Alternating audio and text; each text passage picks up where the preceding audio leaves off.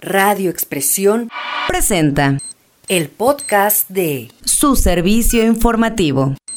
Un terreno abandonado, con maleza y 20 familias damnificadas en espera de una casa en Jaltepec es el saldo de una falsa promesa de la Fundación Empresarios por Puebla, cuyo presidente Herberto Rodríguez Regordosa hace dos años asistió al inicio de obra, pero no se realizó el proyecto que costaría 5 millones de pesos. Cerca de 5 millones de pesos, de los cuales, eh, digamos, Fundación Empresarios por pondrá 2 millones y medio y el resto será contribución municipal y fondos federales. Se trata de un pequeño fraccionamiento que llevaría el nombre de Amy Camacho, ex secretaria de Sustentabilidad Ambiental y Ordenamiento Territorial durante el gobierno moreno vallista.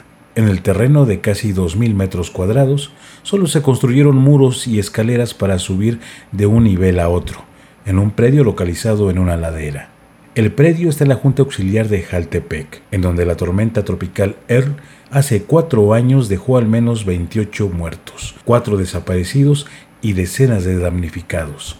En junio del 2018, al presidente de la Fundación Empresarios por Puebla, Herberto Rodríguez Regordosa, le hicieron un recibimiento con banda de viento y comida de la comunidad debido a que iba a poner la primera piedra del fraccionamiento con 20 viviendas. Los trabajos costarían de una inversión de 5 millones de pesos.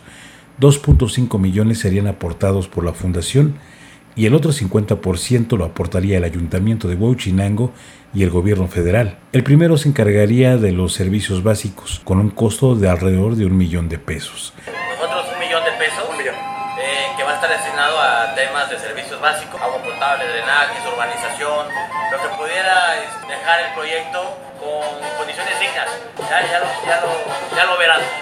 Y la federación haría las aportaciones con subsidios a la vivienda.